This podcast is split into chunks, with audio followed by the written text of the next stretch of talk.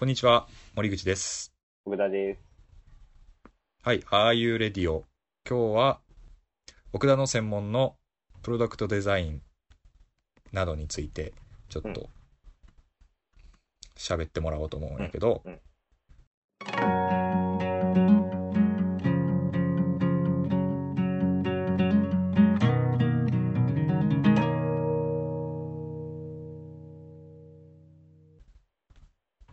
大学で今、デザインをやってるってことやんな。えっと、デザイン学部のプロダクトデザイン学科っていう区分。で、しかもそこからさらにコースが分かれてたりするが、まあ、それは結構細かいのであんまり割愛するってうんうんうんいう感じかな。まあ、プロダクトデザインって聞いたら、まあ、普通にその、直訳して、ああ、なんか、製品をデザインするんやろうなって、うん。まあ聞いた感じでは思うんやけど、実際そのプロダクトデザインっていうのはどういう分野なうん。えっとね、なんか、結構、プロダクトデザインって、近代以降に出てきたワードで、まあ、要は工業生産以降に出てきたワードやねんけど、うんうん。まあ、機械生産するような大量生産品とかのデザイン、えー衣装を作るっていうのが、うん。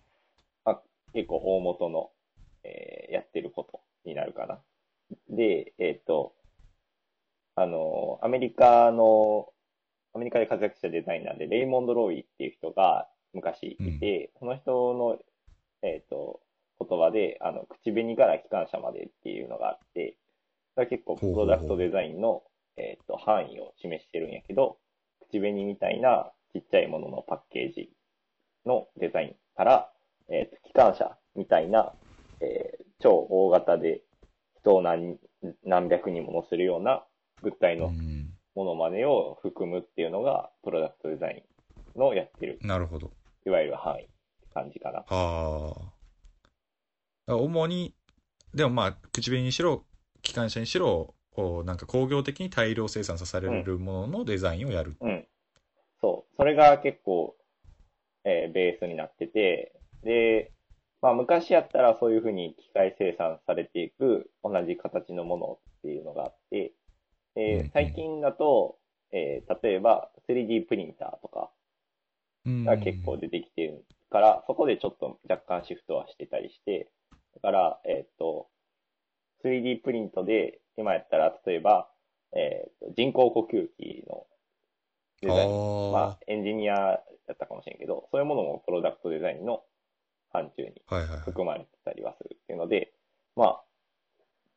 生産技術の変化で結構、やることは多少変わったりもするけど、基本的にはその形、姿、形、機能とかのデザインっていうのが、えっ、と、いわゆるプロダクトデザインって言われている、えージャンルの人たちの仕事っていうことかな。なるほど。なるほど。じゃあ、奥田はなんで、そのどういうきっかけで今やってるデザインとか、プロダクトデザインの方向に進もうって思ったん？うん。そうね、えっと、まあ、進もうと思ったタイミングは、実はまあ、中3の受験の時に、中三あれ遡るんやけど、えっと、うん。高校も高校受験の時ねそう。そう、高校も美術系行ってるんで、で、まあ、なんで思ったかっていうと、まあ、ご存知の通り、ご存知の通りっていうのは、あれなんだけど、中学校の時に、あんまり成績が良くないと。っていうのは、そのう、ん。うん、勉強が嫌いだっていう話ではなく、あんまモチベーションが湧かないなって思って、すごい、うんそれ当時に言うとめっちゃ言い訳みたいになるから、今やから言えんねんけど、あの、あんまりこう興味が湧かないと。で、うんうんうん。勉強にな。うん。やってみても面白みがあんまりつかめなかった、自分でと。で、まあ、それよりは本読んでる方が楽しいな、みたいな生活をしてうんうんて、えでもなんかこう、ただそのまま行くと、結果的に今の社社会の仕組みの中では、あんまりよく、より楽しくなさそうな方向に行ってしまうなと。要は、うんえっ、と、勉強ができ、いわゆる学校の勉強ができないってなると、どんどん選択肢が狭まってしまうなと。うんうんそうなった時に、ちょっとなんか方針を変えないと、変えたいなと思って、じゃあ、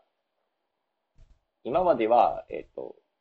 まあ、中学校だし、普通かと言われるような勉強ばっかしてきたけど、何が面白そうかなってなった時に、えっ、と、まあ、当時だと結構、えっ、と、iPhone とかが、なんやろ、で、で、出回ったりした時期で、うんうんうん。かなりこう、アップルとか、うん。えーまあ、スティーブ・ジョブズとか、そういうものへの、こう、カリスマ的な憧れというか、わ、めっちゃかかっちょうどこいいだからなっていうのがあって、2010僕らが中学生だったら2011年から2013年かそうそううそれぐらいやな。そうそうそう。まあ、iPhone、ちょっとまあ、ある程度広まってた時期ぐらいやけど、うんうんでもかなりそういう、えっ、と、何が、それがすごかったかって、やっぱりかっこいいなって思って、そういうものが。で、単純な憧れやねんけど、じゃあそういうことってなんだろうってなった時に、あ、プロダクトデザインかと。なるほどなるほどで、まあ、デザイン的なものに進んでいこうかなと。まあ、当時別に美術も技術も成績良くないのによく選んだなと思うんだけど。で、まあ、入ってから案の定絵で苦労するみたいな。ああ高校に入ってからそうそうそうそうそう。で、まあ、その時に頑張っていっぱい書いてなんとか、今ではなんとかなるけど、なるほどねそういうスタートで、結構、まあ、ネガティブというか、ポジティブというか、どっちかわかんないけど、なんかうんめっちゃデザインが好きで、みたいな話ではなくて、結構方針転換しないとな、みたいなのを漠然と思ってから選んだのが、こう、デザイン的ななるほど勉強っていうので、で、そのまま大学のそういうところで探して、なるほどまだに。で、しかもそのままあと2年追加で勉強しようとしている。なるほどね合計9年っていう義務教育並みに長い時間を。中3の時のまあその選択で今までずっとやってるっていそうそうそう。そうそうそう。なるほど。そんな感じです。おおで奥田自身はそのプロダクトデザインの中でどう今までやと例えばどういうふうなものをデザインしたり多分大学でいろいろそのやると思うけど、ん。どういうふうなものをデザインしたりしてきたえっ、と、まあ、高校の時は結構基本、基本編、基礎編みたいなことが多くて、結構、うん。あんま生産品のデザインというかは、まあ、デッサン描いたり、紙でこう、造形物作ったりって感じで、まあ、大学に入ってからだと、結構、うんと、ほんまに結構固めの、えっ、と、家電とか、えー、あとは、なるほどね。文房具とか、あとは、えっ、と、魔法瓶の会社と、こう、産学の連携の課題があるとかいうのが、えっ、と、一応ベーシックな、えーうんうんうん課題になってて、ただそれは結構ベーシックなもので、えっと、どっちかといえば俺はちょっと外れてて、あんまりこう、まあ、さっき出てたのって家電にしろ、えー魔法瓶にしろ、商品化ってものが結構前提にある。商品として売られていくっていうものが前提にあるんだけど、俺の場合は結構、商品以外、商品になるもの以外の、えーところとかも結構、専門的に勉強していたりはする。ああ商品になるもの以外っていうと例えばどういうもの？えっとね、例えば、えっと、わかりやすく言うと、会社の、会社の事業として、うんうんえっと、先、将来にどういう事業が流行っえっと、生まれてきて、どういうことが必要になるかみたいなことを探す、えー、探す部署みたいなのがあるわけ。で、はあはあは例えば最近で有名になったのは、トヨタがこう街を作りますみたいな。スマートシティを作りますって言って、こう都市計画を立てたりとか、逆にうんパナソニックじゃない、ごめん、ソニーが、えっ、と、車を作るみたいな。今まで家電メーカーだったソニーが家電じゃなくて車を作りますっていうことで、えっ、と、車のデザインを出す。で、それって、それがそのまま商品化されるってこともあるけど、結構、ビジョンが強くて、こういうことが将来に必要になってくるんじゃないかみたいな、計画とか未来洞察っていうものをやっていくっていうこともあると。で、あそうなってくると、それは商品目、結果目的とか、販売が目的ではなくて、えっ、と、いかに、こう、将来の可能性のあり方を、社会のあり方を模索できるかみたいな。そういうことが。こう、求められるような範囲になってくると。なるほど、なるほど。プロダクト、まあ、いわゆるうん、僕たちが想像する、その売ってる、プロダクトと聞いて想像する売ってる商品っていうのじゃなくて、うんなんかそういうものを、新しいプロダクトを考えることを通じて未来像を提示するみたいな、うんそういうところもあるってことそう、そうね。で、むしろ、えー自分は結構そっちの範囲の勉強をしていると。なるほど、なるほど。で、今、じゃあ例えば、今まさに何かこういうのやってるとかっていうのを、うん。えっと、そ4年なんで、卒生をしていかないといけないんだけど、卒生なんですよね。うんうん美術大学って、あの、卒検じゃなくて、卒検の人もいるんだけど、うんうん。卒業まあ、制制作ね。作をしないと卒業いけない制作ね。で、うん何しよっかなってなって考えてて、えっと、今やってるのは、えっと、オルタナティブな働き方改革の方向性みたいなことを考えていて、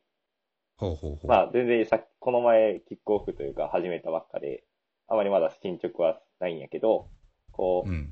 例えば、働き方改革とか、まあ、関連法案で、えっ、と、行政からトップダウンで、えっ、と、会社の中間管理職とか、まあ、管理職の人たちに、こんな働き、働き方をさせていくようにしましょう。例えば休みを多くしましょう。えー、子育て世代に優しくしましょう、みたいな。うん。そういう法案なんやけど、大枠には。ででもそれって結構、なんやろ、一つの、いわゆる普通な働き方っていうのが暗黙的にあるなって感じて。だって、まあね、改革と言っても、うん、今の働き方の、まあ、延長というか、うん。そう。で、まあそうも言えるよね。えっと、例えば、えっと、よくある、最近聞く話で、デザイン業って、えっと、結構、技能職なところがある。うんうん。例えば、えー若手のデザイナーが、あそれを良しとするという意味ではなくて、昔だったら、馬車馬のように働かされていて、例えば、えーそれを得て仕事のスキルを得てきたみたいうんな。でも今って多分会社でそんなことしようものなら、こう、人事の人とかに怒られるみたいうん。な。なんでそんな残業してるんですかみたいそうね。な。っていうように、結構、その、は仕事と幸福感って結構人によって違うなって思ってて、その人によって。じゃあ、それの、えっ、と、一つの可能性だけではなくて、結構オルタナティブな複数の可能性があることによって、社会そのものがどう変わっていけるか、もしくはどういう可能性が生まれるかっていうことを、うん、なんかデザインを通して探していくっていうことを、えっと、今やろうとしている。なるほど。あそれ結構面白そうやな。その、実際にそのものとかの次元、プロダクトデザインを通してってことやんな。プロダクトも含むデザインを通、書デザインを通してってことかな。結構、うんうんうんうんあの、学科としてはプロダクトなんやけど、別に、あの、アートワークというか、グラフィックデザイン的なこともするし、まあ、俺自体はあまり経験少ないけど、空間とか建築とかああ、なるも、ほど、なるほど。あの、射程には含むべきかなって考えてて、やってるから、あまあ、プロダクトのスキルは、あの、確実に身には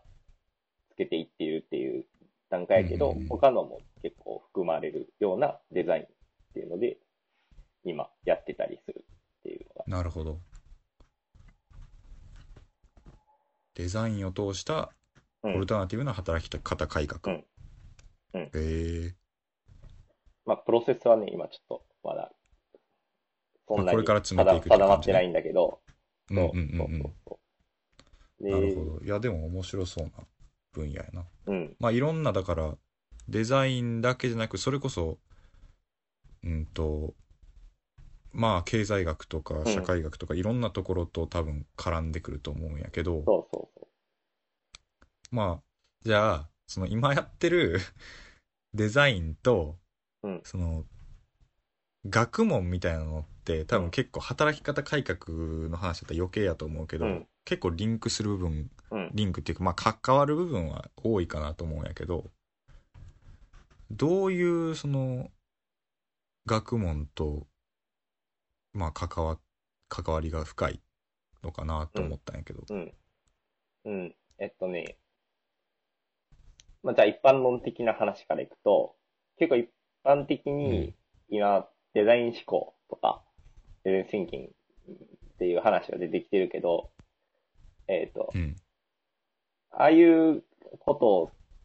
考え方、まあデザインシンキングの一つの考え方として、こうユーザー観察みたいなことがあるんやけど、ユーザーが使っている様子とかを観察したり、プロトタイプを使っているところを観察して、フィードバックっていうか、発見をしていこうと。それって結構、うんあの、雑な言い方やけど、文化人類学っぽいよねっていう話は、例えばあったりして、あの、うんエスノグラフィーというか、うんなんかその人の、えっ、と、例えば、えっ、と、デザイン思考以外の話でいくと、えー日本の会社が、えー東南アジアの国で家電を売るってなった時に、えー暮らし向きがかなり違うと。うんうんこの日本で使われるものと。ってなった時に、現地に行って、その人たちの生活を観察して、どういう要素が必要なのかっていうことを、デザインに取り入れなければならない。ってなった時に、うんフィールドワーク、観察手法っていうものが用いられるっていうことは、一般的にはあったりする。であとは、結構、もう一つ有名なのは人間工学。えー工学的な考え方で形を作っていって、誰でも使いやすくみたいなうん考え方もあったりする。で、なるほどなるほどそういうのが結構今までのオーセンティックなデザイン関係の、えっ、と、学問との関わり方だったんだけど、で、最近ちょっと潮目が変わってきてるなって思ってて、えっ、と、うん実際に、例えば自分が勉強しようというか、まあ今している範囲として、えーリサーチするデザイン、えっと、デザインを通したリサーチっていう考え方があって、なるほどなるほどえーっと、それは何かっていうと、今までは、えーリサーチしてデザインを作るっていうだけだったんだが、それを、うんえーリサーチをその後にも挟むと。えーつまりリサーチしてデザインを作って、それを、えー元にリサーチを行うと。ほうほうほうほそういう考え方が、えーっと、まあ、ここ10年ぐらいで出てきてて、で、ううんってなってくると、えっ、と、もう、学問領域がすごく横断的にやらない、やっていけるようになっていくと。例えば、えーさっきの働き方改革なんだけど、政策の研究をするために、例えば、それこそ経済の、えー専門的な話を聞く。で、さらに政策の専門的な話を聞く。で、うんうんえっ、と、はた、労働についての専門的な話を聞く。で、その聞くときに、えー例えば、一つの、えーパンフレットみたいなものをデザインして、えーそのパンフレットのデザインを元に未来を洞察していくとか、一つのプロダクトをデザインして、そのシナリオを元に、えー未来のあり方を模索していくとか、今のあり方を批評するっていうことを行っていくってなってくると、えっ、と、より社会的な話とか、えー学術的な話ってものが必要になってくる。っていうのが結構最近のデザインの流れになってきたりしてて、で、まあ、その中でも特に、えーっと、2分野あるなっていうのが、えーバイオとか、えーアルゴリズミックなテクノロジーの話っ。ていうのと、えっ、と、社会学とか文化人類学のかなり、えっ、と、なんていうの、日本語的に言うと文系な学問。との、えっ、と、関わりを強めている方向って結構今2方向あって、うん。で、まあ、テクノロジー方向でいくと、なんやろ。それこそファッションとか、えはあ、なるほどね。ー、飛行機の部品を軽量化するみたいな、割と今まで通りの、えっ、と、デザインのうん。作業の中に、こう、アルゴリズムで最適化していくみたいなものが入っていくのもあれば。例えば、完全に人工的な皮革、えー革、レザー、ああ。を作成して、それを元に、えー服をデザインするとか、キノコを培養して生地にするとか、そういう研究をしたりする。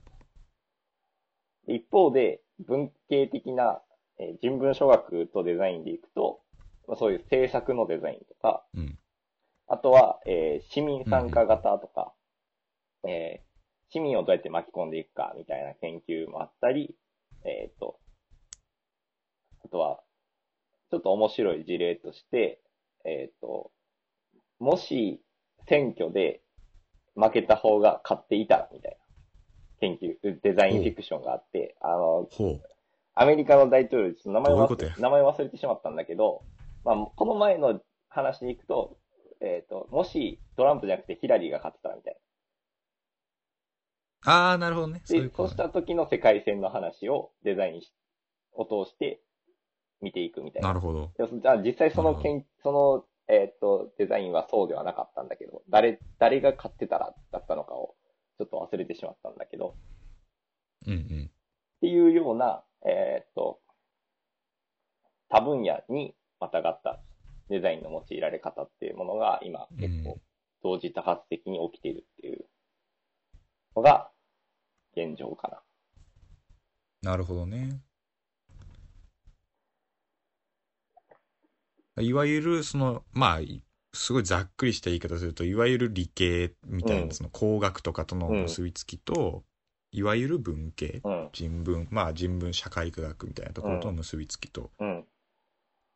ざっくり二方向あるみたいな、そうね。そういう感じね。うん、なるほど、なるほど。まあ確かにね、今、まあ僕、僕は結構その、ものを作り出すような場にいることがほとんどなくて、まあうん。学問をやってるようなところにずっといるから、うん、逆にその、まあ人文科学っていうか特に社会科学うん、とか、その辺は私、逆にその、そっちは逆にデザインをもうちょっとうん。重視しないといけないなって思うことは多々あるから、うん確かにその、いわゆる文系の人文社会科学とデザインっていうのはもっとこれから接近していく方向になるのかなって、まあ、うんうんなんとなく思ったりはするよね。うん。そうね。で、逆に行くとテクノロジーとデザインってもう結構手を結んでて、その、うんうんさっきの人間工学の話しかり、結構仲がいいんやけど、えっ、と、うんうん人類、いやごめん、人文学系って、なんていうか、より抽象度が高い話が多いなって感じてて、テクノロジーに対して、こう、例えば哲学とか、えっ、と、うんうんうんうん。なんやろ、思想的な話とか、結構、うん。えっ、と、人間にとって重要な話はあるんだけど、かなり抽象化されてたり、えっ、と、うん。ハイコンテクストな会話、えー会、なんていうの、やりとりが多くて、えっ、と、かなり敷居が高いなって感じがしていて、うんえっ、と、そういう意味での今までは接近をしてこなかったんだけど、うん。ただ結構、なんだろう、今、デザイン系でよく出てくるワードとして、その意地悪な問題っていうワードがあって、タームが、タームがあって、その、えっ、と、要は、超大規模な地球規模の温暖化の話とか、えー移民の問題とか、えっ、と、あとは、えっ、と、政治的な、宗教的な問題とか、うん。厄介な問題に対してどう立ち向かうかっていうことが議論されてきたときに、厄介な問題に対応できるのって、複雑な問題に対応できるのって複雑な思考だよだよねというか、複雑なうん。解決策を考えていかないといけないよねってなったときに、やっとこう、人文諸学というか、うえーん。人間により近い学問、人間の内面により近い学問が結構要請されるようになってきているなっていう、が印象になあって、うん。うん。っていう意味では、まあそのデザイナーが人文系の知識を持って対応するんではなくて、そういう人たちの話をより簡単にというか積極的に落とし込める。ような仕組みというか、プロセスが必要になるなっていうのが、なんとなく自分の肌感かな。なるほど、なるほど。まあ確かに、ね、まあ、人文書学の中でも特にその、政治学とか法学とか経済学とか、その社、教育学とうか、ん。社会と直接関わってくるようなところはもちろんそうやけど、うんまあさらにそのべ、その、より、なんていうか、抽象化されたうん。というか、まあ、よりその事実問題とちょっと離れていくような人文学うん。とも、確かに接近していく、接近していく方法うんはありそうやから、まあそういうところをもう模索しようとしてるっていうそうね理解でいいんかな。そうね。あの、働き方改革の話に戻すと、どういう働き方が幸福かっていう話は、あの、あんまりうん。語られてないなるほど。物事やったりするじゃない？その経済学とか政治学の話では。そうなんかな。えーっとね、なんていうか、あもう少し言うと、その、語られてはいるけど、どうしてもうんうん、その、掘っていけばいくほど、思想の方に、結構キーポイントがあるんじゃないかと。その、ツールというか、ハウツーとして、えーっと、こうあったら人は幸せになりがちみたいな話は出てきそうやけど、結構手法的で、えー